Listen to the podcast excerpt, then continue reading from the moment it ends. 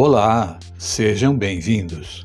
Eu sou Roberto Gameiro e neste podcast vou abordar o tema o negociável e o inegociável. Vamos lá?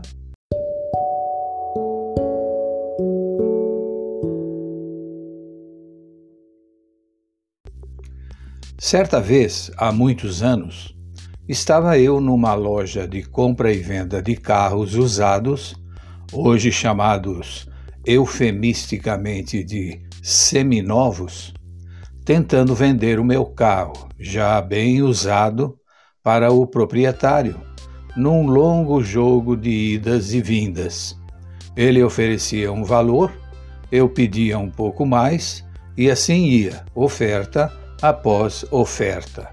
Até que o comprador, espirituoso e brincalhão, fez uma última proposta. Eu lhe pago X mais um maço de cigarros e uma caixa de fósforos. Rimos juntos e o negócio saiu. Na vida, estamos sempre fazendo negociações. Elas acontecem entre pais e filhos, entre amigos, entre colegas de escola, entre familiares e entre pessoas que mal se conhecem, mas que as circunstâncias as levaram a estar em uma negociação. E acontecem com muita frequência no campo profissional, ou por força do cargo que exercemos, ou com colegas de trabalho. O dia a dia é pleno de negociações. Entretanto, há determinados fatores que são inegociáveis.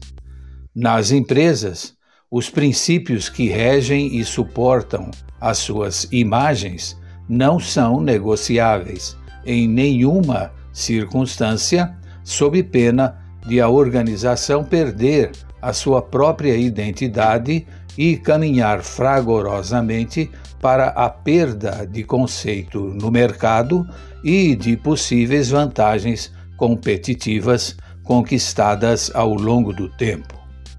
Às vezes, vale mais a pena perder um negócio, uma licitação, do que colocar em risco o nome e o conceito da instituição.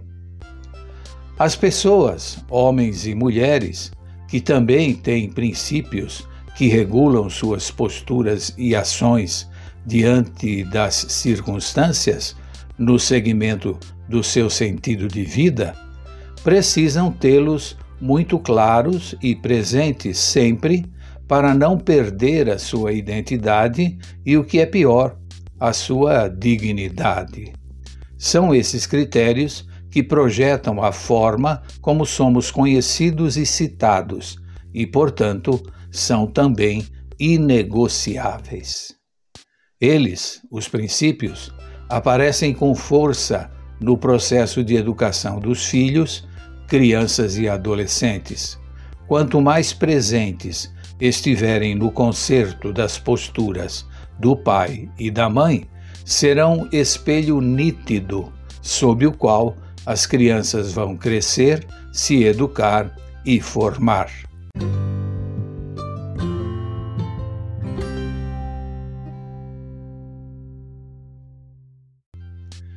E os filhos, acreditem, sem terem estudado lhufas de teoria administrativa, sabem muito bem quais serão as reações do pai e da mãe diante de um pedido deles sabem quem vai dizer sim e quem vai dizer não.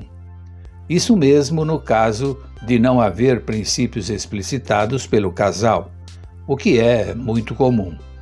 Os filhos sabem com quem negociar, pai ou mãe, de acordo com o tema da negociação. A maioria das invenções e descobertas humanas se deu sob as premissas de erro e erro e erro e acerto. Isso se faz através de experiências. Às crianças, devemos propiciar oportunidades para vivenciar situações que lhes proporcionem a possibilidade de aprender fazendo.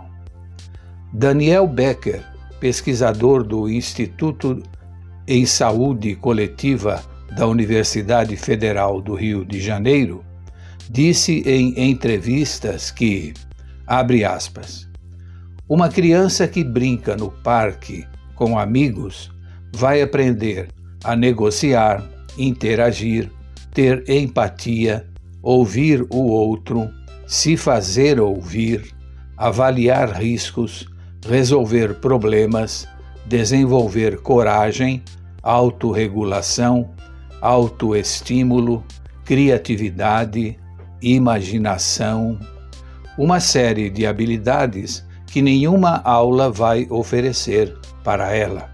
Fecha aspas. Precisamos fazer com que nossas crianças e nossos adolescentes consigam discernir sobre o que é certo e o que é errado, o que é negociável e o que é inegociável. Assim, estarão preparadas para dizer o sim ou o não quando solicitadas a fazê-lo. É de Cícero, político, escritor e filósofo romano, a mensagem, abre aspas, existem duas maneiras de resolver conflitos, através da violência ou através da negociação.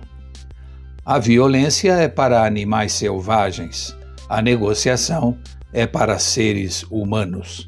Fecha aspas. É isso. A propósito, eu não recebi o maço de cigarros e a caixa de fósforos na venda do carro, até porque eu não fumo.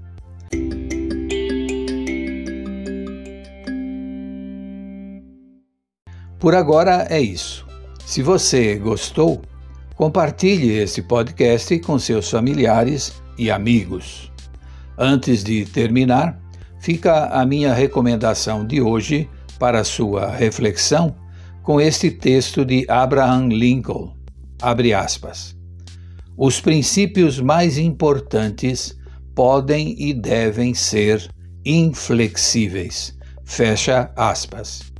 Até o próximo.